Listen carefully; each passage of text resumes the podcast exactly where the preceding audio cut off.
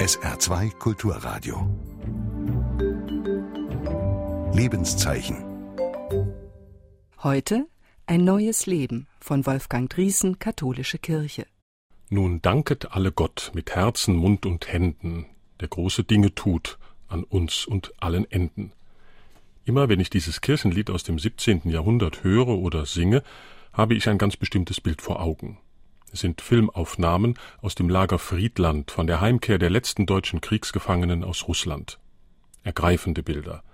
Mütter schließen ihre Söhne in die Arme, Frauen ihre Männer. Andere heben Schilder hoch. Wer kennt den Soldaten XY? Wer weiß etwas über meinen Sohn?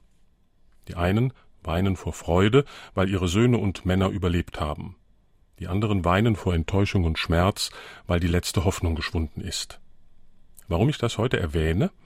Weil am 22. Juli 1946 am Rande von Frankfurt-Oder das Heimkehrerlager Gronenfelde eröffnet wurde. Über drei Millionen deutsche Soldaten waren bis 1945 in russische Kriegsgefangenschaft geraten. Über eine Million davon haben das nicht überlebt. Umgekehrt gerieten fast sechs Millionen russische Soldaten in deutsche Gefangenschaft, von denen starben über die Hälfte.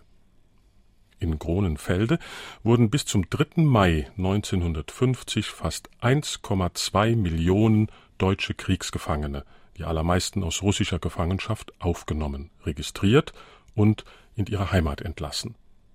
Die letzten Überlebenden kamen erst 1955 zurück. Ich will mir gar nicht ausmalen, wie viel Entbehrung, Not, Hunger, Verzweiflung und Elend hinter all diesen Menschen liegen muss. Ein Überlebender erzählt vom Transport ins Lager. In ihrem Eisenbahnwaggon, vollgepfercht mit Menschen, lag ein Typhuskranker. Sani, hast du was für den? fragen die Gefangenen. Die Antwort Das macht nichts, ihr werdet sowieso alle verrecken. Und Männer, die solche Dinge erleben mussten, singen jetzt Nun danket alle Gott. Mich haben diese Bilder, wann immer ich sie gesehen habe, sehr bewegt. Auch weil ich darüber nachdenke, wie zweischneidig eigentlich dieses Lied empfunden werden kann. Die einen haben Krieg und Gefangenschaft überlebt, Millionen andere nicht. Die einen singen heute aus voller Überzeugung, ja, Gott hat es gut mit mir gemeint, ich bin bis jetzt gesund, mein Leben ist lebenswert, meine Kinder machen mir keine Sorgen, mein Partner liebt mich, mein Arbeitsplatz ist sicher. Doch was singen die, die auf der Schattenseite leben, die wenig oder vielleicht gar nichts Positives in ihrem Leben finden? Da fällt es schwer, Gott zu danken. Wofür auch? Was hat er Großes an mir getan? Wohin hat er mich geführt? In die Arbeitslosigkeit, die Einsamkeit, die Krankheit? Nun danket alle Gott. Ja, ich kann Menschen verstehen, die das nicht singen können.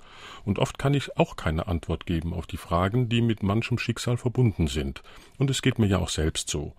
Manchmal singe ich froh und kräftig, aber es gibt auch Tage, da bleibt mir das Lied im Hals stecken. Mir hilft dann der Gedanke an Gestalten wie den Propheten Jeremia. Der sah sein Leben den Bach heruntergehen, der war tatsächlich ganz unten angekommen.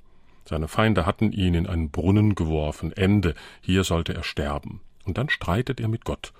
Warum dauert mein Leiden ewig und ist meine Wunde so bösartig, dass sie nicht heilen will? Wie ein versiegender Bach bist du mir geworden, ein unzuverlässiges Wasser. Nun danket alle Gott, keine Rede mehr davon.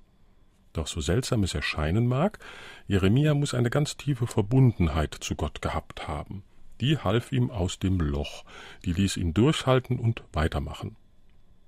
Wer in die Heimkehrerlager für deutsche Kriegsgefangene wie Gronenfelde oder Friedland kam, der hatte viel Furchtbares und Zerstörerisches erlebt. Viele waren an Körper und Seele verwundet.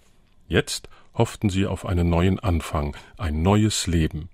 Und dafür setzten sie ein Zeichen und ein Fundament mit einem alten Kirchenlied aus dem 17. Jahrhundert.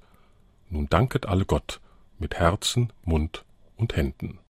Sie hörten ein Lebenszeichen von Wolfgang Driesen, Katholische Kirche. Nachzuhören im Podcast unter www.sr2.de.